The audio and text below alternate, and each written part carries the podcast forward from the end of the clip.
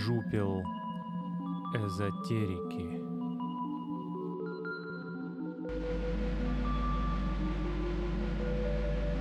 Приветствую вас, любители послушать чего-нибудь эзотерического.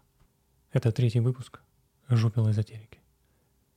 Сегодняшний гость Юрий Ильин, скромно определивший себя как искатель из 90-х. Он расскажет нам несколько историй из своего опыта.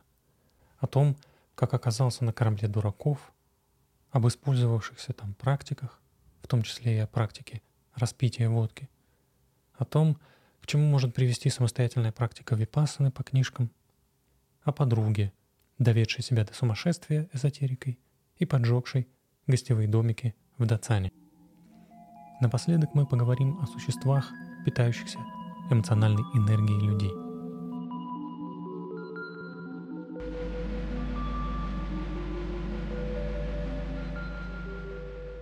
Я не великий практик и не великий мистик. Могу рассказать только о каких-то моментах, с которыми я соприкасался, где-то вот начиная, наверное, года с 91-го, потому что как раз пошел такой исторический отчет, распад Советского Союза, и как только Союз распадается, все, что вчера еще было совершенно для советского человека – непривычно, и все это казалось существует где-то там, в каких-то непонятных западных далях, угу. о чем мы могли только видеть это в кино или как-то это долетало. Хотя с перестройкой, конечно, которая началась где-то примерно году 85-м, да, насколько я помню, Горбачев озвучил все эти тезисы перестройки и гласности, уже пошли какие-то моменты, связанные с эзотерикой. Например, даже по телевидению и, скажем, там выходила какая-то передача, там, например, э, «Пятое колесо», где я впервые увидел огромный сюжет про коммуну Оша в Индии. Mm-hmm. Вот. И я не знал, кто такой Оша, не знал, что это, что это за коммуна. Я не очень понимал, что Оша говорит, но при этом меня это как-то задевало. Меня, конечно, как раз на момент того времени больше интересовал рок-н-ролл. 91 год, и вот как раз хлынуло вот то, что сегодня называется эзотерика. Что с этим было делать непонятно, потому что еще не было семинаров, специальных книжных магазинов. То есть, Откуда допустим, тогда она хлынула-то? Она хлынула именно, были книжные киоски, книжные такие столы, которые ну, стояли по всему миру. Да, это был не только сам издат, нет, уже были какие-то издательства, которые начали эти книги производить, но когда появился один из первых магазинов «Роза мира» на Садовой, то это уже стало неким тусовочным местом. То есть туда люди не приходили не просто за книжками, но приходили как-то пообщаться, найти собеседников, сообщников. Там, естественно, вешались объявления о каких-то мероприятиях, которые, опять же, уже стало можно легально проводить э, в России. И я, конечно, тоже ходил в «Розу мира». Я пытался что-то осмыслить, покупал какую-то литературу такую, скажем, на уровне винегрета, то есть немножко того, немножко этого, потому что я сам не понимал, чего я хочу от этой литературы. Другой вопрос, что это была как определенная внутренняя потребность. То есть узнать нечто. Тебя не удовлетворяла философия или религиозные темы? Чего в них не было, что ты Философии пошел... не было, прежде всего, конкретных ответов на то, что вообще с этим делать вот именно с собой, с окружающим миром, потому что я, конечно, читал до этого что-то и по русской религиозной философии, и по западной философии, но вообще западная философия, она вся существует на уровне слов. Когда, допустим, Кант пишет какую-то книгу, угу. потом появляются ком... коммен... комментат... комментаторы на Канта, потом появляются комментаторы на комментаторов Канта, и таким образом как бы ты просто погрязаешь в какой-то пучине слов, и ты даже можешь этими словами ловко манипулировать где-нибудь в компании, да, и произвести впечатление такого человека, который что-то вообще читал, знает философии, но на самом деле ты ничего не знаешь, кроме того, что у тебя существует куча умных терминов. И э, вот это обилие слов, оно, если быть с собой честным, в конце концов человека не может удовлетворить. Некоторые пытаются продержаться очень долго. Вот как один мой знакомый, который даже преподавал, какие-то лекции читал по философии. И вот последний раз мы с ним встречались, и он изучает о, ужас медитацию. То, то, к чему раньше он э, относился несколько, ну не то чтобы высокомерно, но как тому, что это не для него, по крайней мере. Это какие-то там люди, у которых какие-то проблемы, вот они сидят, медитируют, потому что есть книги, есть ответы в этих книгах умные. И вот пришел период, когда он тоже понял, что слова, философии, они не могут человека насытить, по-настоящему бытийно насытить. И поэтому, да, вот э, был набор вот этих книг, типа там «Диагностика кармы» Сергея Николаевича Лазарева, какие-то книжки там академика Кандыба, ну, конечно, академика, как оказалось, позже Липового, но тем не менее, эти книги очень хорошо шли на ура. Я ну, там, наверное, все было простым языком написано. Вот делай вот это, будет вот так.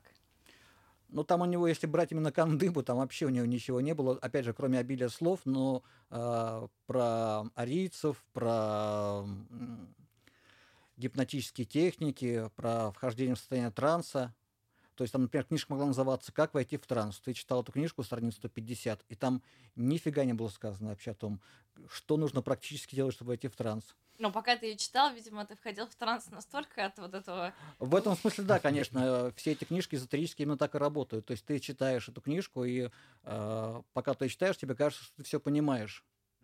То есть там, скажем, книга может писаться вот из примеров такой эзотерики, там, Тинда Берна, что ли, «Книга сердца», такая вот продается в магазине. Это 300 страниц, большая книга в цветной упаковочке, очень красиво сделана.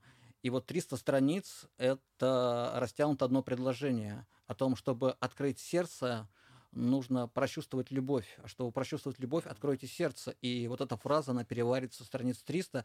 И пока ты ее читаешь, тебе кажется, что да, ты даже чем-то наполняешься красивым. Но по такому принципу написаны очень многие вот эти книги, нью позитивная психология и так далее. А что тебя в этих книгах привлекало? Что меня привлекало, это даже было, скорее всего, некое такое внутреннее путешествие к корням своего детства, потому что в детстве у меня возникало часто впечатление или ощущение, или чувство, я даже не знаю, как это правильно определить, когда мир как будто бы останавливался. Угу. И ты смотрел на окружающее, вот там едут машины, там плывут облака, еще что-то. Ощущение того, что ты смотришь это, на этот мир как бы из-за, как, как некий зритель смотрит некий кинофильм. То есть ты как бы находишься одновременно в кинофильме, ты смотришь как бы немножко э, сверху угу. или со стороны. И понятно, что в детстве, там лет в 10, я никак это не интерпретировал в каких-то терминах. Да и даже не думал как-то это интерпретировать. И когда в конце концов мне вдруг э, попалась книга Петра Демьяновича Успенского. Какая именно? Кстати, новая модель, может быть? Новая модель Вселенной, мне, да. Мне тоже она очень хорошо зашла. Очень зашла, да. И была пройдена глава называемое четвертое измерение, угу. я подумал, вот, вот как четко человек математическим точным языком описал мои впечатления.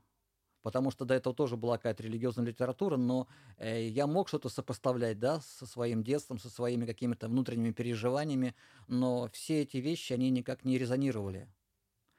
И вот Петр Демьянович, он удивительно точно показал, что да, мир, он не исчерпывается вправо-влево, вверх-вниз, всегда существует какая-то невидимая сторона, и вот сама тема вот этого четвертого измерения, она меня стала, конечно, дальше интересовать, но понятно, что там, где Петр Демьянович Успенский, то рано или поздно появляется Георгий Иванович Гурджиев. Да. И понятно, что после новой модели были в срочном порядке куплены книги и «Четвертый путь», «Лондонские беседы» и «В поисках чудесного». Угу. И э, впечатление от этих книг было настолько мощным, что я вот прямо просыпался, начинался день, и я понимал, вот так нельзя дальше жить. Надо вообще найти кого-то, кто мог бы, ну, если эти книги не истолковать, но, по крайней мере, со мной вместе обсудить. Потому что, когда эти идеи кому-то пересказывал... Не то получалось, да? Или ну, люди, люди не очень понимали, о чем я говорю. Угу. Я там, понятное дело, не разговаривал, скажем, я тогда э, трудился там в одном предприятии, связанном с водоканалом. То есть, понятное дело, что я там к раб- к рабочим не подходил и не рассказывал им об идеях Успенского. Это было бы довольно странно. Хотя, может быть, и забавно. Возможно, кто-то бы и откликнулся. Я больше чем уверена. Кстати, водоканал тут копал, прежде чем ты приехал. Я тоже не знал, что Это знак. Да. определенно. Вот. Но понятно, что были какие-то друзья, с которыми тоже можно там было обсудить какие-то книги, какие-то фильмы. Но если я начала говорить об идеях Успенского, то все это казалось для них довольно странным. Среди твоего окружения люди вообще тоже интересовались эзотерикой? Нет. Или ты был прям белой вороной? Я был белой вороной, потому Понятно. что все эти люди, они, э, ну, либо просто где-то трудились, что-то хотели, либо это были музыканты. А, ну, музыкант. Это были музыканты, потому что в 90-х годах любовь к рок-н-роллу она не кончилась. Я влился в определенную музыкальную тусовку, познакомился с некоторыми э, ленинградскими, петербургскими рок-музыкантами.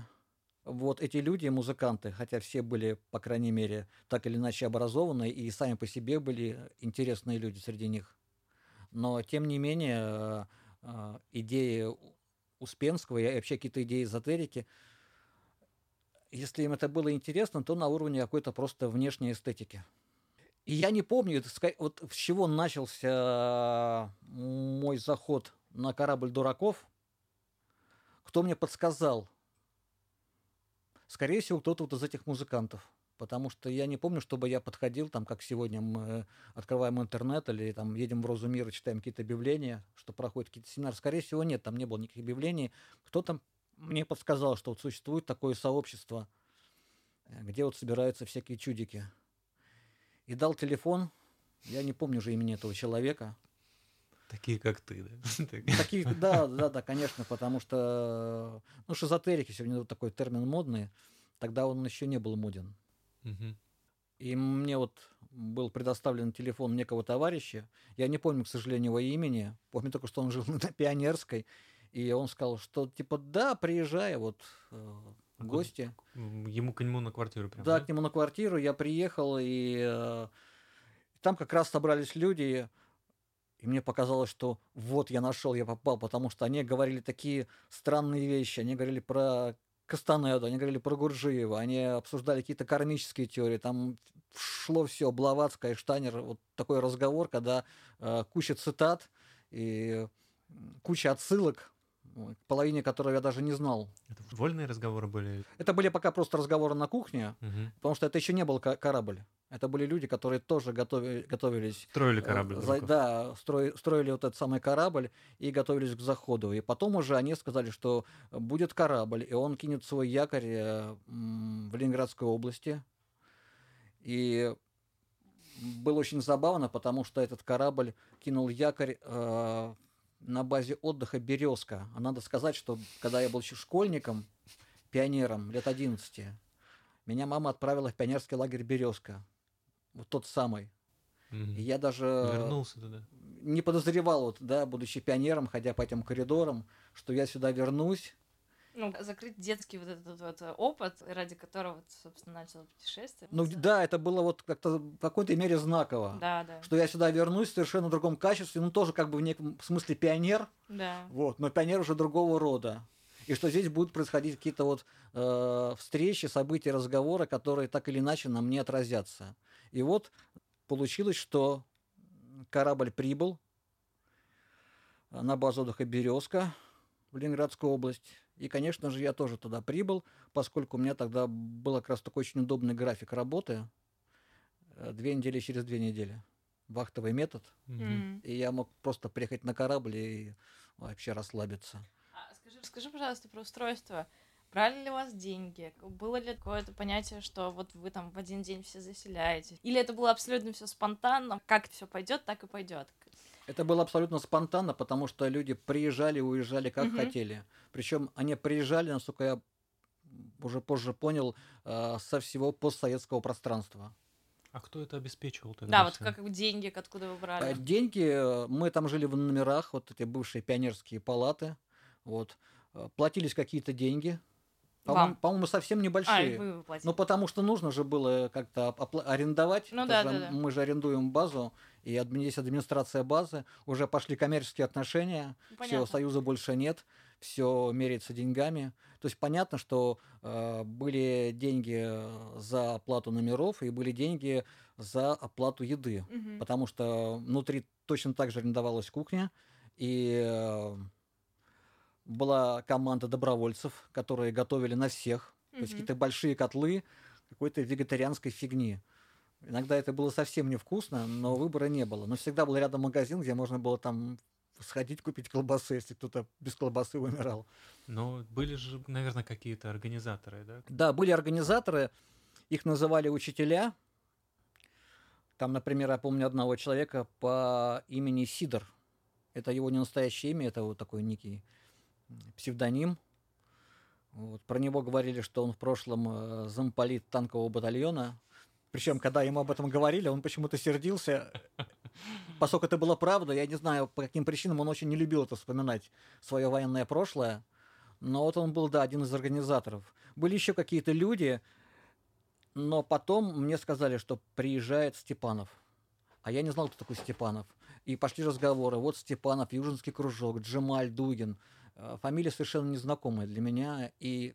А все так еще говорили с нек- неким придыханием И таким. погуглить-то негде срочно. Совершенно верно, да. То есть ты как бы просто ходишь и говоришь, а что это, что это? А тебе отвечают, ты что, это же Южинский кружок, Южинский кружок. И ты думаешь, ну да, наверное, вот есть какие-то тайны мира, к которым ты еще не соприкоснулся, но как ты счастлив, что у тебя сегодня есть эта возможность соприкоснуться с этим таинственным южинским кружком.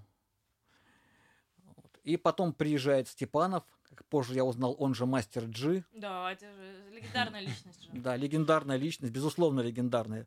Потом я уже стал о нем все больше узнавать. Но Степанов, он приехал м, вот как некий символ вот этого движения, потому что он лично не проводил никаких практик, никаких занятий. Были только посиделки. Причем, что нужно отметить, конечно, вот, что касается корабля дураков, что меня не очень сильно удивило, а некоторых людей просто от этого колбасило, что на корабле дураков э, была очень распространена тема питья водки. Причем это подавалось не просто как пьянство или просто давайте проведем хорошо вечер. Это подавалось именно как определенная практика. Это наследство Южинского кружка. Совершенно верно, да. То есть, когда уже впоследствии я прочитал, узнал о том э, примерно, что происходило там в Южинском кружке. Вот. Ну, но э, даже правда, что любую технику можно э, как на условно говоря, низком уровне воспринимать, а можно как на высоком уровне. То есть и то же самое употребление алкоголя может превратиться в алкоголизм, а можно как э, некий эзотерический... Да, как некий алхимический опыт, фактор, да, который да. вот может вот целую большую компанию разношерстных людей объединить и, возможно, даже их куда-то вывести. Да. Причем интересно, что я так и не понял, конечно, и сейчас не понимаю, для чего этот корабль был Степанову нужен. Вот когда Гуржиев говорил, что если вы приходите ко мне в ученики, у вас должна быть у каждого своя личная цель. Но у меня по поводу всех вас тоже есть свои личные цели, о которых я вам не скажу. Вот, возможно, у Степанова, который этот корабль организовал, были какие-то свои личные цели. Может быть, об этом можно сегодня прочитать в книгах Серебрякова, да, вот про мастера Джи. Для чего он этот корабль сделал? Потому что сам корабль, э, как вот некое пространство практик, он поражал какой-то своей абсолютной хаотичностью. А у вас был какой-нибудь распорядок дня? Распорядок дня был, и даже был распорядок практик, но он был абсолютно свободный, потому что никто за кем не следил. Если там человек э, хотел пойти погулять на Финский залив, а это было рядом с Финским заливом, вот, никто там ему не выговаривал, что ты опоздал на практику, или вообще не пришел. В этом отношении вообще была полнейшая свобода. То есть просто вывешивался э, перечень практик, которые будут сегодня делаться на дню. Можно сказать, что это просто в неком смысле была коммуна и э, больше как э, место такого совместного развлечения. У меня было такое впечатление, но это понятно, что это впечатление чисто субъективное. Возможно, люди, которые приезжали туда, они имели какие-то цели. И, возможно, Степанов, как я уже говорил, какую-то цель имел. Но в целом это представлялось так, что вот там вечером могут быть какие-то шаманские танцы, после шаманских танцев питье водки по номерам. Или если не по номерам, то, допустим, где-то на Финском заливе, когда горит огромный костер. Причем водку пили без всяких стаканчиков. а, бралось несколько бутылок, да, бралось несколько бутылок, открывалась бутылка, а, люди сидели кругом, передавалась бутылка человеку, он говорил какой-то тост, то есть это не просто так мы это Мгм. пили эту бутылку, говорился какой-то тост о чем-то или о ком-то, или какое-то пожелание, или какая-то мысль, или какое-то чувство просто, которое тебя мучает.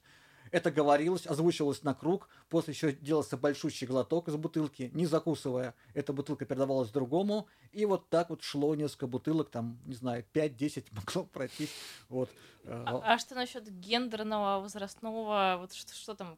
Там были люди с детьми, естественно, дети с водку... детьми? С детьми, да. Естественно, дети водку не пили. Ну, понятно. Ну, то есть там, и- там и, и женщины, и мужчины, и молодые, и старые. Все Молодые, старые, и женщины, и мужчины, причем некоторые женщины, там, скажем, была женщина, которая приехала, по-моему, с Литвы, из рарихианского общества. Вот такая, Нормально. Вся, такая вся вот э, продвинутая теосовка, и она была просто в шоке. Она, когда уезжала, говорила, я не поняла, я, конечно, много пережила и что-то даже поняла вот за время вот этого плавания на корабле. Вот. Но я никогда не пила такого количества водки вообще в своей жизни, сколько вот выпила А за эти все так и говорили про, пару, пла- пару недель. про плавание, про там корабль приплыл, вот как ты это э, Ну да, упоминал. говорили, ка- корабль бросил якорь, допустим, под Петербургом, либо бросает в следующий раз якорь где-нибудь в Эстонии, Прекрасно. вот, или в Белоруссии. А, Слушай, а есть э, история, связанная с происхождением названия? Я знаю про то, что Гурджиев классифицировал людей как круглых идиотов, всяких Мгм. разных идиотов. У него то ли 24, только сколько-то очень много. Да, там Разных идиотов. категория. Там у него тосты поднимались. Да-да-да. А корабль дураков именно откуда возник? У тебя же название? книжка есть такая. Э, Я думаю, что это связано с картиной небезызвестной. Мгм. И книга есть. Да, есть отсылка к книге. Но еще есть э, такая версия, и она на корабле озвучивалась, что когда я спрашивал, в чем вообще э, цель вот всего вот этого пребывания людей, вот этих разношерстных практик, мне отвечали, что э, наша цель войти в состояние Иванушки-дурачка. А, ну это вот, это, Это, по- это э, э, русский по-русски. вот. Да-да, то есть как бы есть вот какие-то вот там вот трикстеры, да, там Тилюлин Шпегель, Хаджана Средин, Да. ну вот, что, кто, кто может быть в России? Там, конечно, только Иванушка дурак, да, потому что он абсолютно не идет какими-то рациональными путями э, в своей жизни а, и получает э, неожиданное. Ну да, правда. все у него получается. И поэтому вот все эти практики безумные, например, там какие-то танцы ночью вокруг Финского, за- у- Финского залива, не вокруг Финского, у Финского залива, какие-то вот э, тенсиогрити, они были очень популярны. Это Что, что, такое? А Тенсиогрити это то, что уже после того, как учитель Кастанеда Дон Хуан ушел в лучший мир, Мгм. пытаясь прорваться через этого поедающего орла. Вот. А, У Кастанеды появилось какое-то количество последователей, а, и Кастанеда вдруг начала говорить о том, что есть целая серия магических движений, которые, э, практикуя, человек может за счет них смещать точку сборки. Ну да, это его самое известное вот это Вот. дело. И проскочить, например, М. через смерть. И это очень со- согласуется с гурджиевскими движениями, как будто бы, да? В какой-то мере да, потому что они также забавны и сложны периодически были эти движения. Хотя гурджиевские танцы, поскольку я тоже впоследствии занимался вот движениями Гурджиева, могу сказать, что движения Гурджиева, они, конечно, а, намного более тоньше работают, чем Ну, в Тенсёгрите Кастанеды. М. Другой вопрос еще в том, что есть целая серия, э, не серия, масса вот последователей Кастанеды, которые берут на себя смелость утверждать, что Тенсёгрити это вообще никакого отношения к пути воина не имеет, что это какая-то коммерческая выдумка, что она вообще не имеет к Кастанеде отношения. А если имеет, то зачем вообще Кастанеда все это придумал? Наверное, хотел заработать денег или что-то еще. Ну, такая версия существует, я не знаю. Это уже на совести всех вот этих современных последователей Кастанеды разбираться, кто и зачем Мгм. придумал Тенсёгрити и кто их сегодня практикует. Но э, на корабле они практиковались довольно часто. И э, там была такая замечательная девушка по имени Наташа, по профессии скульптор. Она эти тенсёгрити исполняла очень грациозно. То есть она вставала на какое-то возвышение, скажем, на Финском заливе, на какой-то такой холмик, и начинала показывать все вот эти движения, выгибания, забирание энергии, поднимание энергии от земли. Ну, такой цигун Мгм. э, своего рода. Все пытались повторять. Уже не так грациозно, видимо. Не так, конечно, грациозно, но э, я тоже, конечно, пытался в меру сил повторять. Ничего я от этих движений не чувствовал, честно скажу.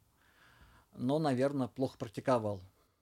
Про корабль очень мож- можно много рассказывать, потому что вот э, какие там люди приезжали, что они хотели, как, например, там утром люди вставали после этих шаманских практик, а почему-то обязательно были православные молитвы, то есть заставался утренний православный молитвослов. а, люди- Очиститься нужно А это, это все было с э, какой-то разрешением? Или это было, знаешь, серия есть вот у нас человек, который занимается молитвами. Вот он проведет вам, хочет, вызвался провести какие-то. Да, да, да. Вот можно провести молитвы, к- как бы они были в расписании. И если там люди, допустим, всю ночь пили водку, опять же, алхимически, Ну, конечно. вот, то утром кто-то ходил по номерам, стучал в дверь и говорил, вставайте все на молитву, вставайте все на молитву. И вставали далеко не все уже. Я согласна. Пока после водки Мгм. очень полезно покаяться. Да, кстати, вот по поводу практики возлияния, просто расскажу вот э, такой случай, э, который меня не красит. Но как было, так было. То есть э, там был один человек на корабле дураков. Он интересовался очень эзотерикой и при этом состоял еще в национал-большевистской партии Лимонова. О, И- все, все как мы любим. И иногда, когда он понимал эти тосты, вот эти э, пили водку, когда возле костра, он так говорил «За Эдуарда Лимонова!» И находились сюда какие-то девочки, как правило, говорили «Фу-фу-фу-фу, он фашист!» Вот. И вот этот человек, э, мы с ним начали говорить по поводу водки, он говорит, важно, что чтобы была некая возгонка, перевод водки в более высокие энергии. В спирит. Да, конечно. Да. И как бы существует практика там определенная. Как, а я уезжал в город на сутки. Он говорит, вот ты приезжай обратно, когда на корабль будешь возвращаться, ты прихвати с собой водку, и мы с тобой эту практику сделаем.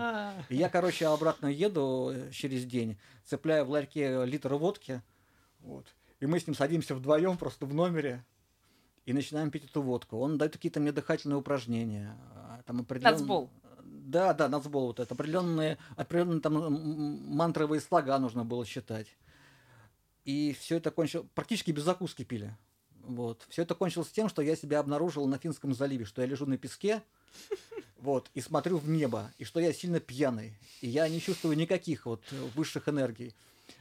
И я понял, что либо вот я не дорос, скорее всего, до каких-то алхимических вещей, либо водка была некачественная, потому что вообще 90-е годы, они характерны тем, что в этих палатках э, продавалась масса некачественного алкоголя. А у тебя не было идеи о том, что ну, твой опыт ничем не отличается от опыта тех, кто тебя учит или дает практики? Тогда не было, потому что я смотрел на всех немножко снизу вверх. Мне казалось, что вот люди приехали, они столько всего умного интересного знают. Там, допустим, приехал человек из Москвы из группы Орлашина «Остров сознания». Вот. Анатолий Орлашин, мы с ним не знакомы, никогда не пересекались, а с группой «Остров сознания» я пересекался уже впоследствии. Это гурджиевская группа. э, Орлашин, он занимался Гурджиевым еще в советские времена, потом организовал вот эту компанию «Остров сознания». И вот люди из «Остров сознания», они приезжали на корабль дураков. И я, поскольку, как уже говорил, был впечатлен Успенским и Гурджиевым, я тоже на них смотрел, что вот, наверное, вот эти люди ходят, вот они-то помнят себя. Вот я-то хожу, не могу себя помнить, а вот они ходят, они наверняка себе помнят себя. И вот как бы к ним подойти, вот поговорить. Да. А барьер был, да? Э, Не- не был мог- не некий, м- да, не был, мог просто был некий пройти. барьер, потому что я там был один, ну, из самых младших, то есть мне 20 лет, а, вс- а все примерно там от 25 и выше. Ну, если не считать там детей Ну, понятно. и там потом подростков лет 14, да. А, И потом был забавный случай, когда Орлашин на своем сайте написал, что вот есть у нас некоторые люди в в группе «Остров сознания», которые повадились ездить на какой-то там вот семинар под Петербургом. И что в результате? На этом семинаре льется рекой вино, э, существуют какие-то легкодоступные девушки, и, как правило, уровень самовоспоминания у них снизился. Я вот это уже прочитал и думаю, ну, Думаю, это же неправда. Во-первых, не вино, а водка, что принципиальная разница.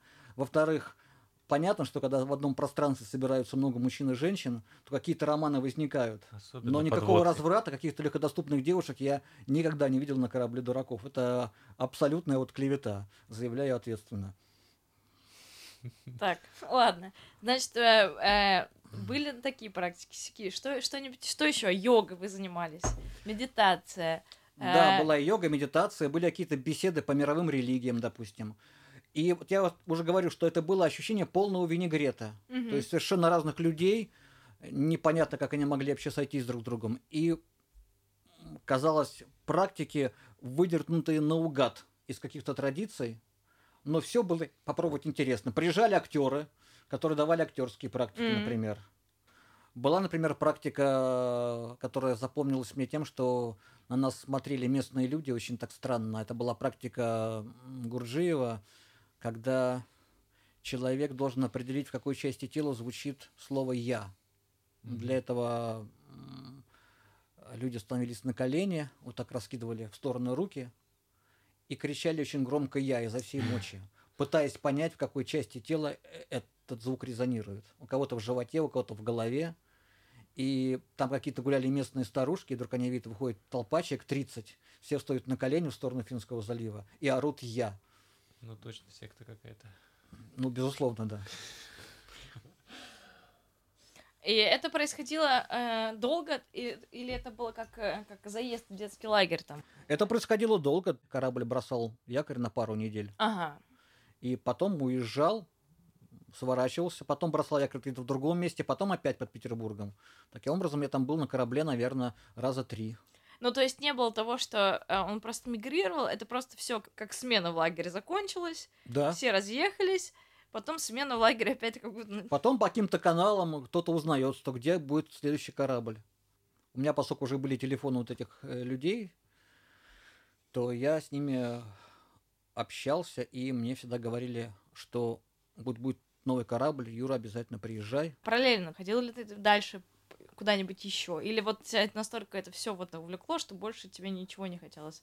Одно время корабль очень здорово так меня завлек. А помимо корабля еще были какие-то рок-н-ролльные тусовки. И просто тусовки во дворе, просто вот с компаниями дворовых ребят. И на все не хватало времени. Но на тот момент я еще начал читать что-то по буддизму. И далее вот случилась такая вот история интересная. Я уезжаю из Москвы, я в Москве работал пару недель в Москве, потом пару недель э, в Петербурге отдыхал у себя. Уезжая из Москвы, купил пару книжек по випассане. Начал их читать. И возникло желание попробовать все это сделать. Хотя в книжках очень точно было сказано просто, не надо делать эту практику самостоятельно. Особенно эту практику не делайте по книжкам. Вот даже если мы в книжках все описываем, как это надо делать, Ну, всё это все равно книжки написаны для практиков. Вот самому просто, если ты там не имеешь э, входа в буддийскую общину, у тебя нет учителя, что вообще самый важный элемент, это наставник, который может тебе что-то объяснить. Не надо по книжкам ничего делать. Но я же решил, что мне зачем нужен учитель, если есть книжка. И там все очень хорошо описано. Ну, ты же не буддист, ты же вроде. Я, тем более я не буддист, да, совершенно верно, тем более я не буддист. Во-вторых, я что читал, я обычно сразу и пробовал. То есть, доп- допустим, я читал э, книгу Порфирия Иванова. Мгм. Сразу на, на холодный снег. Я сразу снял ботинки и пошел по лесопарку босиком. Да. Вот. И все, вышел во двор э, с ведром холодной воды, облился. Ощущения, я не знаю, они то чтобы... Они не позитивные, не негативные, они это просто ощущение как бы перемещения в другого пространства, если ты вот обливаешься на морозе холодной водой. Что Волнует. самое интересное, я примерно полгода вот делал практики по Порфирию Иванову, я ни разу не кашлянул и не чихнул. А почему бросил? Дело в том, что у у него было поставлено четкое условие не курить и не пить. А, Вот. хотелось- И я полгода не курил и не пил. А А потом там в одной корабль дураков был еще, да? в же время? К- Нет, Порфирий Иванов уже был после корабля дураков, Ага. но все равно уже практикуя Иванова, были какие-то компании вот эти музыкантские, да, где невозможно было не курить и не пить. Потому что ты, Белая си- ворона. ты сидишь, да, и ты понимаешь, ну как же тебе хочется закурить вообще. Ну, кстати, я просто расскажу, что как, почему я перестал больше ходить на корабль дураков. Ага. Я в какой-то мере понял, что я ничего не получаю, кроме вот хорошего, такого оттяжного времяпрепровождения. Ну, такая, этого а, мало, что ли? Это немало. Это немало для человека, который, скажем, вот не находит больше нигде общения по каким-то эзотерическим вопросам. Но хотел чего-то большего. Вот. А на корабле этого большего не находил, к сожалению. То есть были какие-то вот разговоры, были даже люди, которые говорили, что мы приближаемся к какому-то эзотерическому внутреннему кругу, о котором писал Успенский, да, что есть вот некий внутренний круг, который следит за развитием человечества, и что мы, конечно, не этот круг, но мы где-то вот близко Ну, к нему. как раз э, транслировал идею Гурджиева, да? Да, и все мне это казалось смешным, даже несмотря на то, что я был такой наивный молодой человек, даже мне это казалось смешным. Так. Но тем не менее, как бы с кораблем вот я расстался, еще там звонила одна девушка замечательно мне позже и говорила, что почему ты вот не пойдешь на корабль в этот раз. Я говорю, да, там тут то все дела, и как-то такая отнекивался. Она говорит, ну ты что, там же -то одна ясновидящая тебя видела на этом корабле и сказала, вот над мальчиком звезда. Мгм. И это было, конечно, так приятно слышать. Но вообще вот этот прием впоследствии, я Мгм, понял, что он мгм. используется очень часто во многих вот этих эзотерических религиозных организациях. Вот, допустим, когда вот тебе говорят, я тут общался как-то э, с обществом Кундалини Ананда Майя, и мне сказали потом, Юра, вот тебя оценили, у тебя вот такенный уровень энергетики и духовности.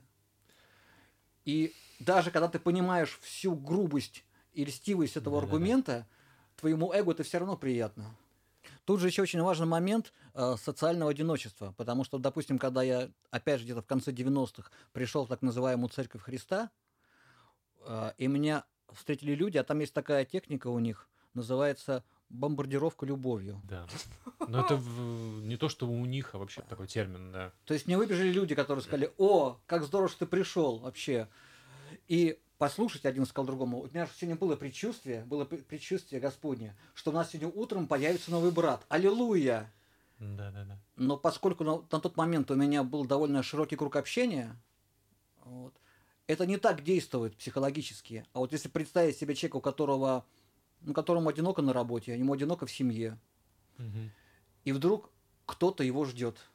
И так искренне рад. Это срабатывает, ну, почти всегда Собаку стопроцентно. заведи, пожалуйста. Будет кто-то, кто будет искренне тебя рад. Блин, а потом гулять с ней каждый день, это не то. Вернемся, да, к моему увлечению буддизмом.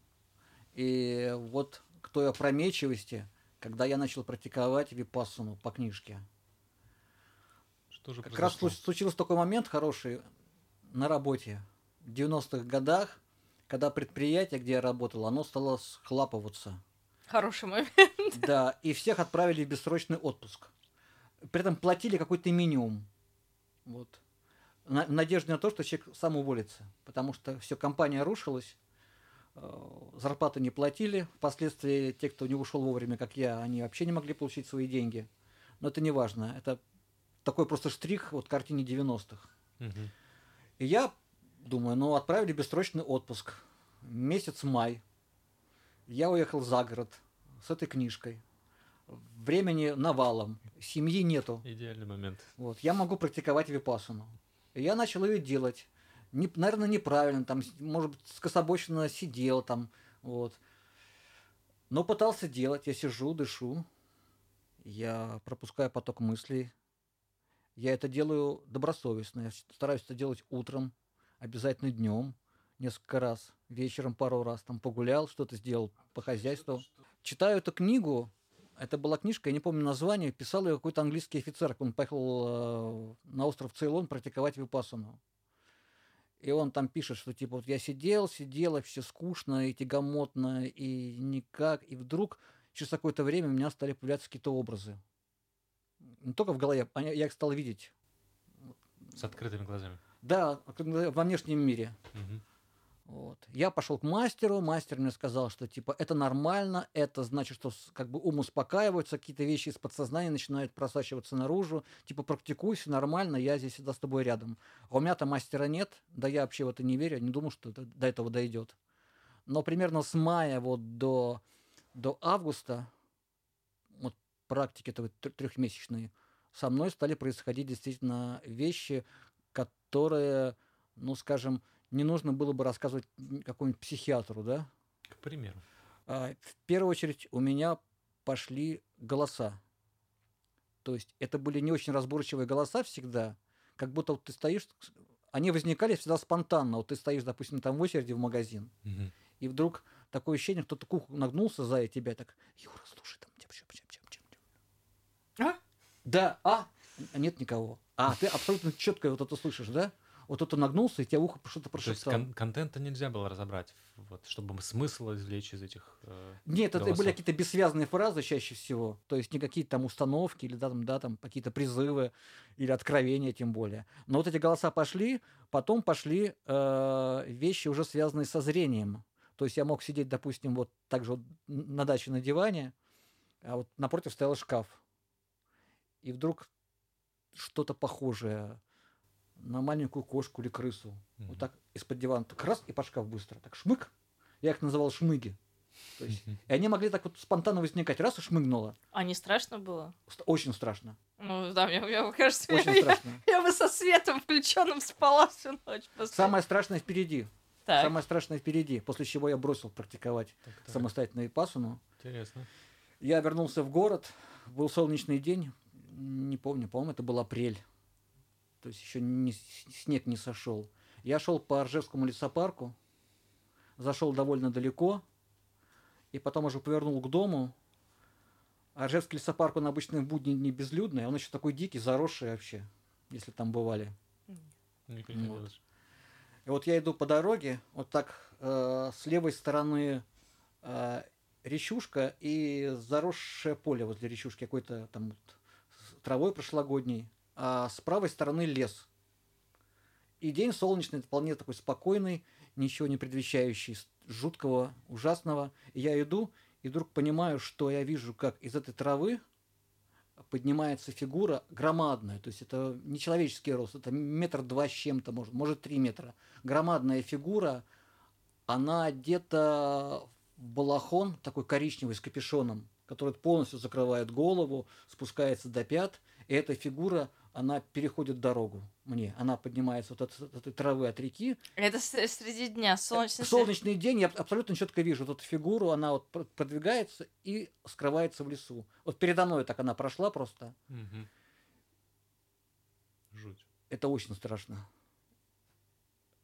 И, и- и ты, ты- напрямую связал это с, э, с практиками У пас. меня же никогда раньше такого не было. У меня нет, скажем, э, там, психических расстройств у родственников, да, когда обычно бывает передается шизофрения там по наследству или как. Мгм. Там, у меня нет в роду алкоголиков, а, и еще кого-то. И сам я в детстве тоже, к счастью, не страдал э, какими-то расстройствами нервными. И видения у меня никогда не было.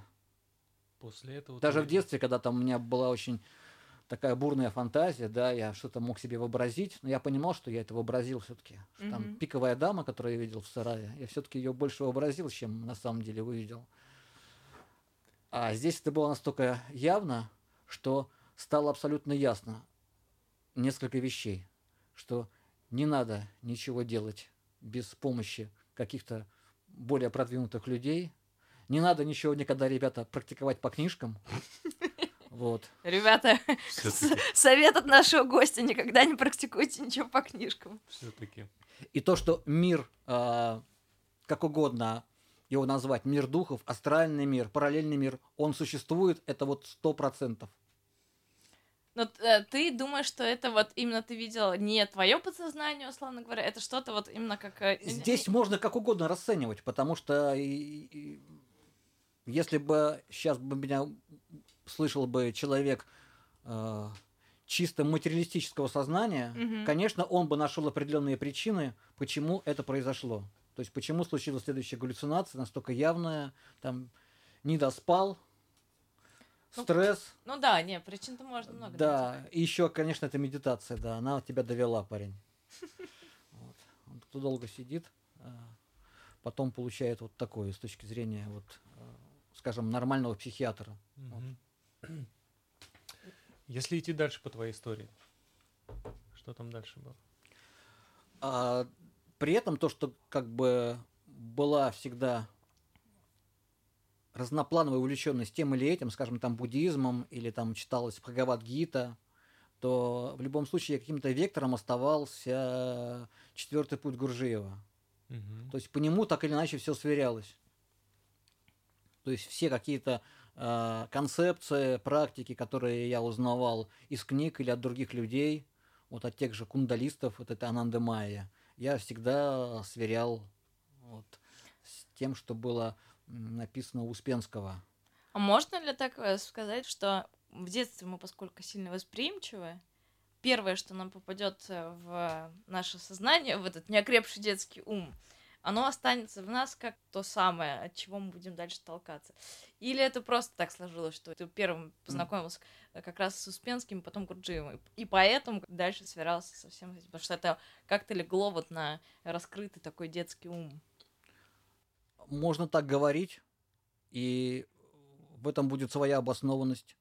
Можно говорить по-другому, и в этом будет тоже своя обоснованность. Как ты предпочитаешь говорить? Я предпочитаю говорить, что это случилось именно так, как случилось.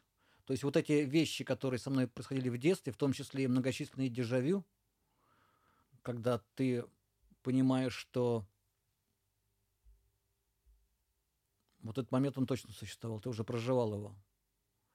И потом, когда ты читаешь э, материалистическое объяснение дежавю, что мозг накапливает определенную сумму впечатлений, и потом одна малейшая деталь, она у тебя может вызвать э, представление о том, что ты воссоздаешь искусственно все остальные детали, Мгм. по одной детали.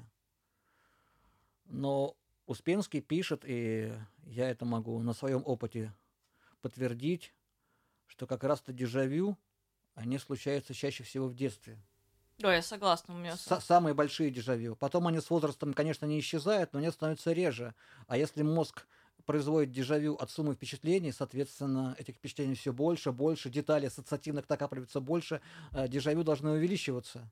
Ну, тут можно противопоставить э, то, что э, взрослый от ребенка отличается, помимо всего прочего, тем, что он закрыл двери к открытому сознанию. И Мгм. э, почему у детей чаще дежавю? Потому что они все еще с открытыми глазами смотрят на мир, в то время как взрослый уже запечатал. Поэтому такая история. Как бы это ни расценивать, но есть вот факт такой, что э, у ребенка, безусловно, ощущения дежавю, они ярче и многократнее. В общем, ты предпочитаешь не, а, не объяснять каким-то специфическим образом, почему э, так по- получилось, а просто, ну, как есть, так и есть. Ну, я уже говорил, да, что когда Успенского прочитал, это очень совпало с детскими впечатлениями. Мгм. И мне хотелось как-то для себя это объяснить, уже когда я был более зре- зрелый, вот свои детские все вот эти м, чувства. Но я не мог подобрать каких-то слов. И ту литературу, которую я встречал, та терминология мне тоже не подходила. Потому что она уводила в какие-то э, не те далее, чаще всего какого-то моралистического плана особенно религиозная литература. А Успенский, он это очень четко разложил по полочкам. Ну и, конечно, в дальнейшем, когда уже был прочтен труд «Четвертый путь», и была осмыслена тема того, что человек не помнит себя, то жизнь поменялась э, с той поры. Вот реально поменялась. Чем она стала другой? Она поменялась в том смысле, что я не могу сказать о себе, что я стал каким-то более трансформированным. Потерялся привычный покой жизни. А он был. Он был, он был в том смысле, что было абсолютно понятно, что я делаю за день. Вот куда я еду, с кем я развлекаюсь, какую музыку я слушаю. Потому что рок-н-ролл, веселая компания, портвейн, и как бы все понятно вообще, куда двигаться и как жить. А если человек себя не помнит, и ты потом это начинаешь видеть непосредственно в своей жизни, ты больше не можешь быть успокоенным. У меня сегодня не проходит ни одного дня, чтобы я не подумал, вот я что-то говорю, как сейчас, куда-то иду, Мгм. делаю какие-то движения. я вообще помню себя или нет. А, соответственно, предыдущий вот этот этап, когда был покой, ты воспринимаешь как иллюзию с этих пор. Так это открылось как иллюзия. Ну да, но ты можешь смотреть на это как... Вот насилие, оно чем отличается? Ты, ты не просил, чтобы с тобой что-то произвели, но с тобой это произвели. И в этом смысле идеи могут быть такими, да, когда их рассказывают, они могут производить над тобой насилие. Ты не хотел, чтобы тебя, э, допустим, из этого прекрасного, покойного, Мгм. спокойного мира выводили. Но я тебе, не хотел и не мечтал. Да, но тебе рассказали идею, и все, и ты больше не можешь, э, ну то есть с тобой произвели насилие. В некотором смысле, да, меня сломали. Но я не грущу от этого. Что тебя э, веселит? Меня веселит то, что даже если я умру, и я так и не вспомню свое истинное я, то я счастлив хотя бы тем, что я вступил, узнал хотя бы о пути. Давайте правильно, не вступил на путь, хотя бы узнал о пути. Это уже счастье. Мгм. Это уже счастье, потому что если мы сейчас будем немножко дальше фантазировать и э, представим, что идея вечного возвращения, описанная Успенским, она действительно существует, а, как некое осуществление в реальности, значит, в следующей жизни эта идея опять проявится. Может быть, в более яркой форме, может быть, в более тусклой. Но проявится как некий привет – А ты читал э, роман эм, Успенского Странная жизнь. Ивана Сокина, да? Да, это замечательный роман, мне кажется. И э, По сути, объясняющий, э, мы говорили о дежавю, да?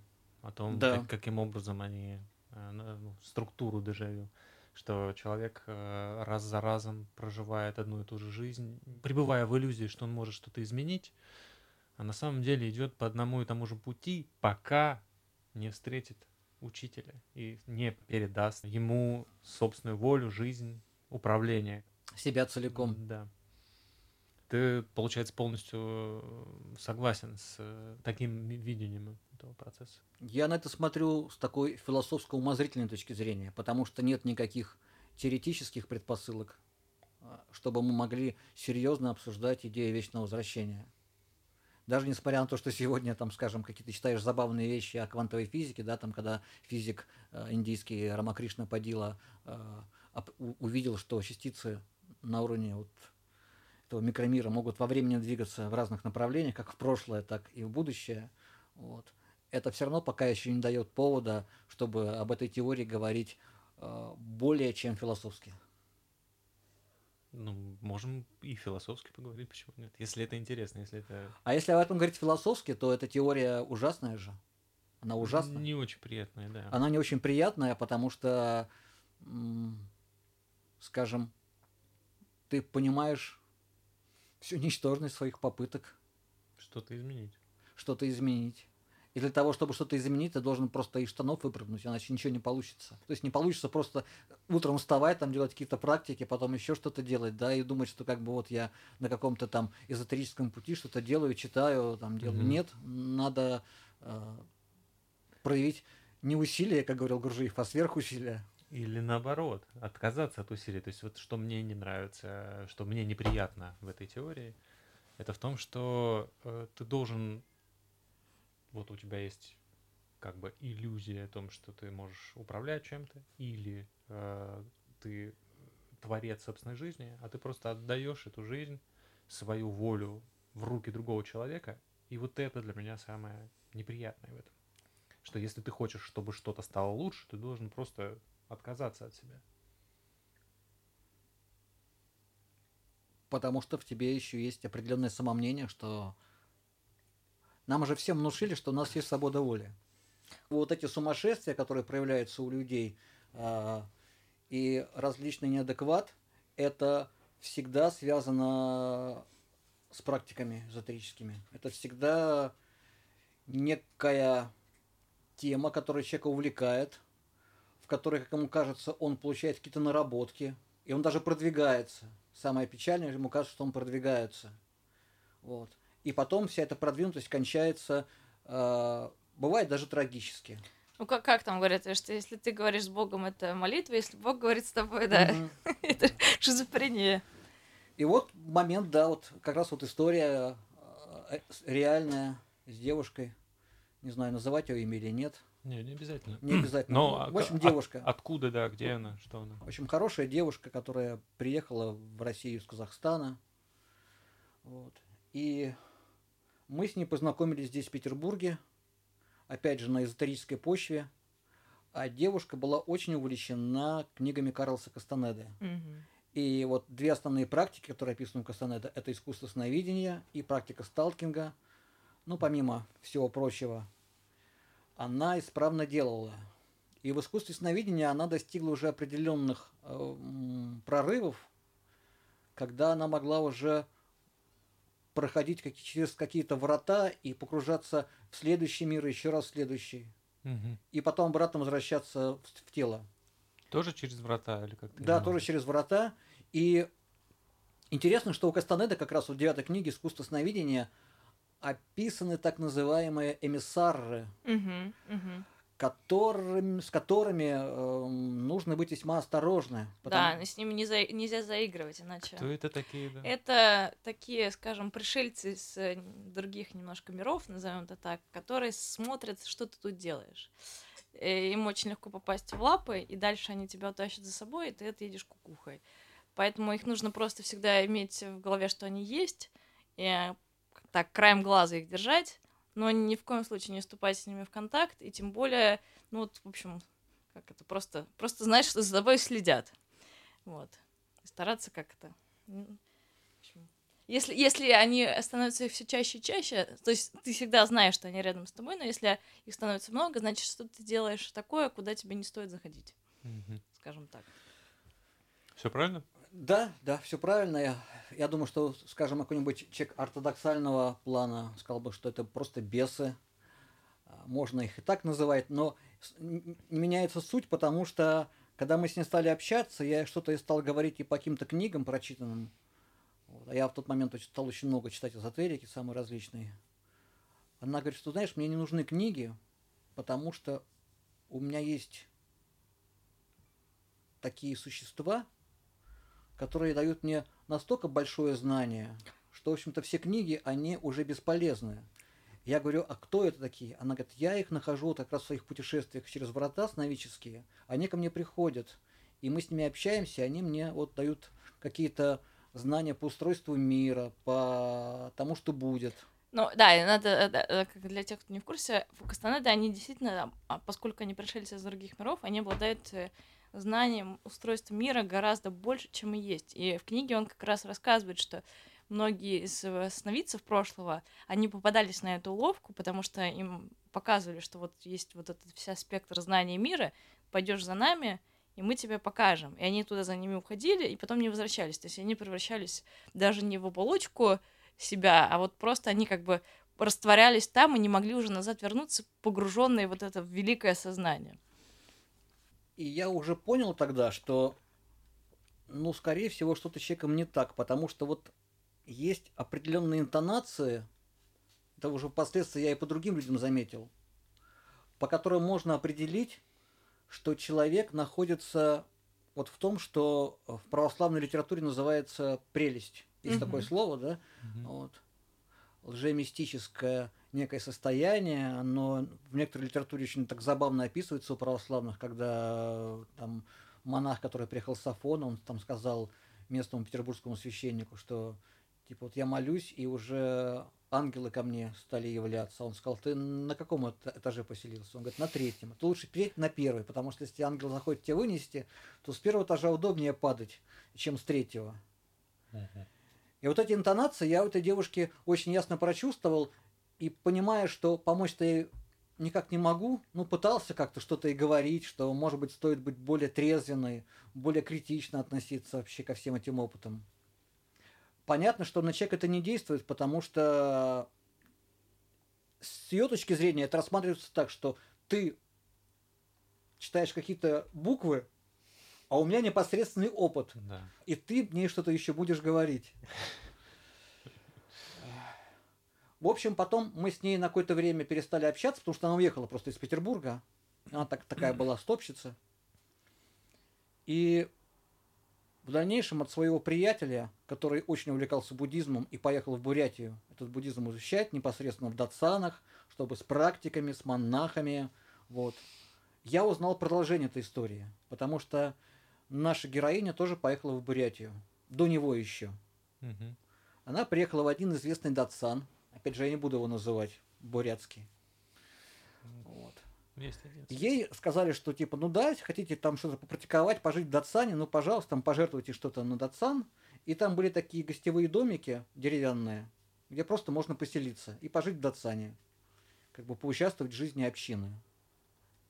Она поселилась в этом домике, и через какое-то время, как впоследствии выяснилось, вот эти сущности и, сна- и сновидения приказали ей поджечь эти дома. Что?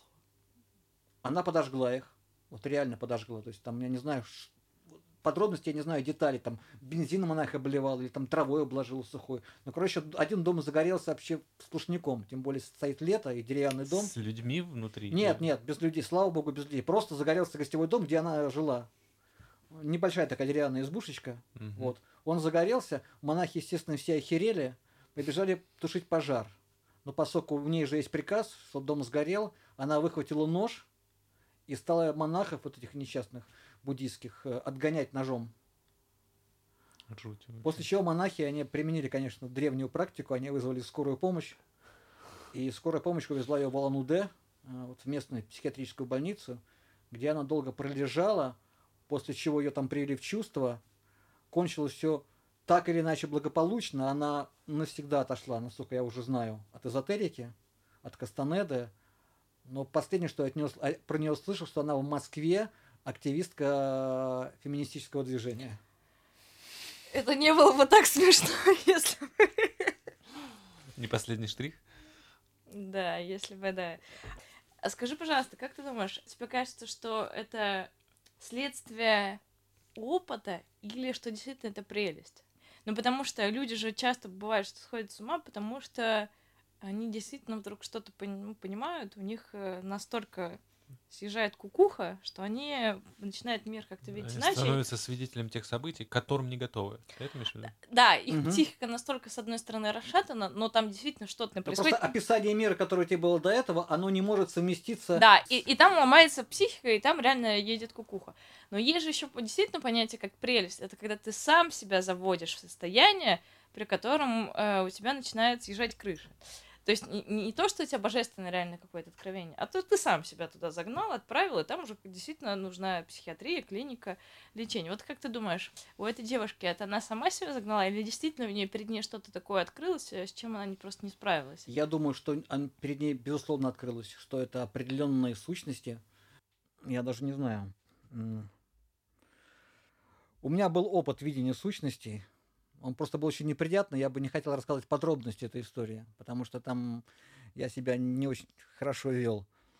А, Но я видел, я видел сущности, как а, два таких чернильных пятна, которые плавали в воздухе, и у них было что-то наподобие рта, как такие мультяшные персонажи. И они открывали этот рот и вытягивали что-то из человека. Я каждый раз вспоминаю Гарри Поттера. э, Дурацкая книжка. э, Вот просто Не, каждый... чит- не читал. Ну там и просто этот же есть эти э, персонажи, которые душу высасывают, как там они называются. Вот они. Поэтому, что касается опыта вот этой нашей героини, московской, казахстанской, она, безусловно, на мой взгляд, столкнулась вот с тем, что в православии называются бесы. Мгм. Другой вопрос есть, что, безусловно, есть люди, которые доводят себя до сумасшествия сами. Да, вот я И я знаю такой пример, когда вот один человек, мой знакомый, мало знакомый, вот, но мы с ним общались какое-то время, он увлекался йогой. В самом широком смысле, не просто Мгм. какие-то асаны, а вот йогой э, как средством получить новые состояния сознания. Однажды он ко мне пришел, мы с ним виделись так вот не специально, а хаотически, просто случайно столкнулись. Это последний раз, когда я его видел. И он мне говорит, я сейчас ухожу на эксперимент. Я хочу закрыть себе слух и глаза на несколько дней. Типа не слышать, не да, видеть. да, да, чтобы отключиться от чувств. Мгм. И вот посмотреть, что из этого, в принципе, может получиться, поскольку тогда я больше как-то вот смогу погрузиться в настоящее я. А я всегда таких людей отговариваю. То есть, когда вообще, когда человек, особенно самостоятельно, один, идет на какие-то эксперименты, я его всегда отговариваю. Я говорю, может, не нужно. Как бы это так опасно. Может быть. Но что поделать? Как правило, эти люди, они что-то во время практики получили какой-то опыт интересный для них. И, может быть, даже ободряющий. И им кажется, что они двигаются. Вот как вот эта девушка, то же самое. Что там твои книжки? У меня же непосредственно сновидение открылось. Конечно, такие люди никогда не слушают. И вот этот человек ушел, больше я его не видел, слышал только о нем, что он как бы вот э, тоже потом лечился у врачей, специалистов. Может быть, про сущности тогда поговорим. А, Я так понимаю, что за время твоих э, всяких околоэзотерических опытов у тебя сложилось э, какое-то мировоззрение, связанное с э, присутствием некоторых существ в этом мире, не только людей, не только животных, не только того, что знает повседневное сознание, но еще и каких-то иных невидимых, возможно, э, существ. Вот, э, к примеру, вот эти черные существа с ртом, которые высасывают человека, это вот что такое, по-твоему? Я не могу сказать, что у меня сложилась какая-то вот э, мировоззренческая картинка, где я мог бы там, скажем, разложить по полочкам, да, что вот, вот, вот есть такие-то сущности, они так-то реагируют, есть такие-то. Я могу сказать, что у меня есть вот представление о том, что вокруг нас существуют определенные голодные сущности. Голодные духи Голодные сущности, да, голодные. есть. И а, им очень нужно, чтобы человек источал из себя какую-то энергию. Ну, лярвы, знаешь, есть же такое. Да, вот оккультное слово лярва, да, вот прекрасный термин, он вполне может подойти, да, для, для этого, лярва. То есть человек должен каким-то образом из себя выбрасывать энергию. Это может быть что угодно. Они могут питаться энергией, допустим, гнева. То есть, если человек раздражительный, и он постоянно вот с чем-то недоволен, они могут вокруг него вот выплясывать и эту энергию поглощать как определенную пищу для себя. Если человек сексуально сдвинут, да, там смотрит много порнографии, а вокруг такого человека тоже всегда какая-то сущность определенная летает. Какие-то вещи связанные там с алкоголизмом или, или еще с чем-то. Но они э, просто приходят на того человека, который вот источает все это. И так, или они каким-то образом способствуют этому источанию. Я думаю, что они и приходят, и подначивают. А, Здесь действительно какой-то взаимосвязанный процесс, потому что, а, ну, даже не буду углубляться, я даже знаю по своему опыту, что иногда некоторые вещи, они начинают очень навязчиво звучать. То есть ты понимаешь, что лучше бы этих вещей не делать, потому что они э, как бы не полезны тебе вообще никак. Но есть определенные какие-то вот голоса даже. Сложно н- противостоять. Но, но не в смысле голосов, в буквальном смысле, да, как при шиз- шизофрении, да, Мгм. а вот э- некие образы, которые появляются. Возможно, я только предполагаю, возможно, эти сущности могут как бы воздействовать на наше образное мышление. А Здесь я могу только предполагать, а литература некая, некоторая подтверждает это. Слушай, а если мы говорим о существах, которые питаются вот чем-то для человека Мгм. не, не полезным, может быть, есть существа, которые питаются чем-то полезным, когда человек источает что-то вот такое вот, он, при, он э, находится в каком-то лучшем для себя состоянии духа или, или просто состоянии сознания, и они тогда, так же как и лярвы, Мгм. но в плюс, да, Плюс питаются. это и как бы тоже, ну как получается ангелы, да, и демоны опять вот что-то вот такое. а, и способствует этому поведению. Есть ли такие существа? Человечество как некая пищевая фабрика. Производящая либо такой вид производящая, пищи, либо да, такой. производящая. И это, опять же, вполне укладывается вот э, в схему лучотворения, описанного Успенским. Да, где... Есть много теорий, да, которые так или иначе эту идею э, проповедуют.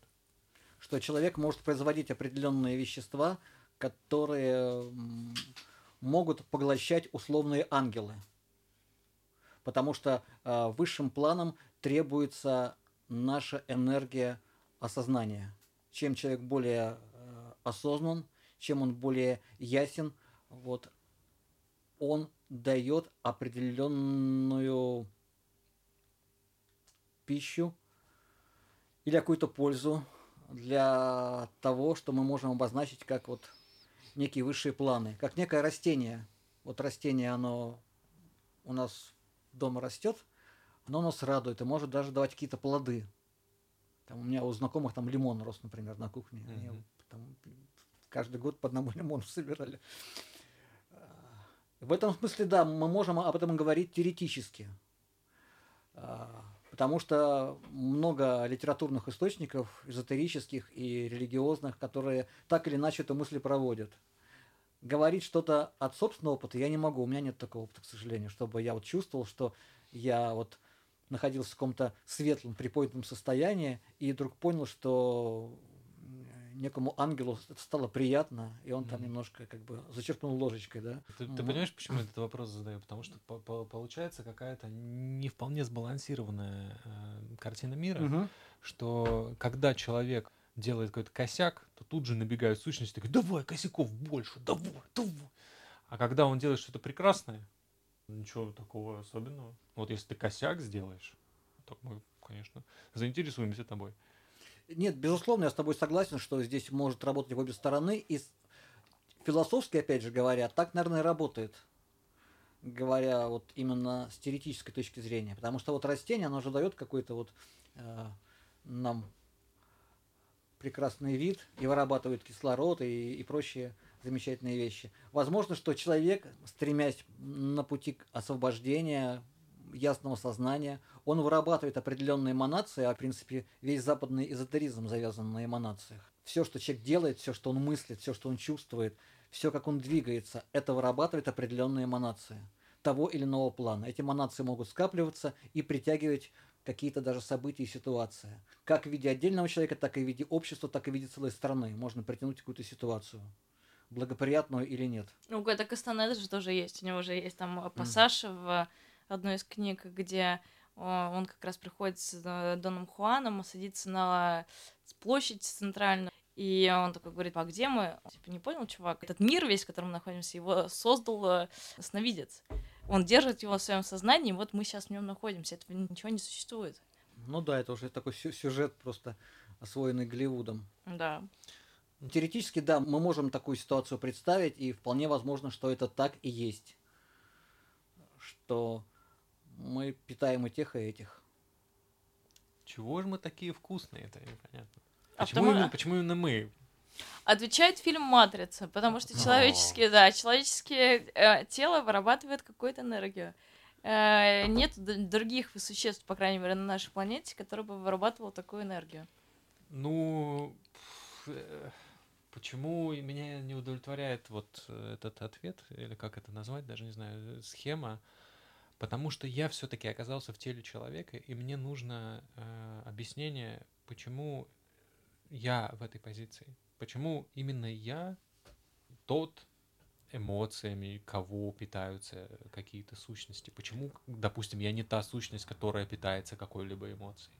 Но это вопрос, в принципе, без ответа, потому Да. что это точно как почему одни богатые, другие бедные. Расскажи Господи, и Господи там какой-то, в виде какой-то притчи дает ответ. А уж тем более, если брать там какие-то восточные фишки, то кармическая теория, она как бы все объясняет. Хотя на самом деле она ничего, мало чего объясняет, но объясняет как, как бы все. Потому что я вот помню беседу с ламой Олей Нидолом.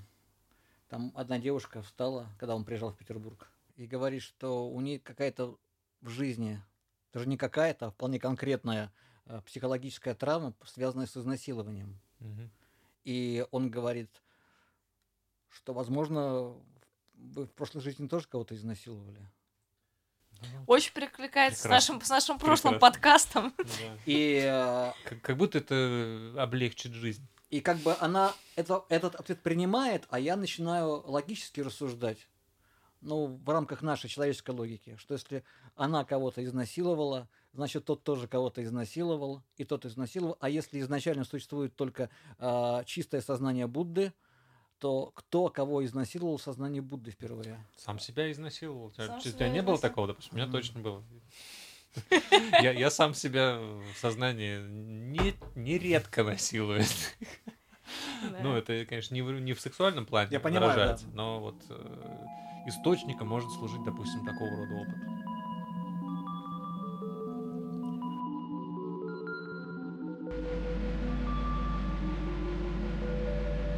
Не удивляйтесь, что запись заканчивается так внезапно. Мы еще о многом говорили, просто не стали добавлять это в основной выпуск. Если сойдутся звезды, через пару недель выпустим бонус с нарезкой из оставшегося уже отвлеченного разговора. А сегодня на этом все. Искренне ваш Жупел Эзотерики.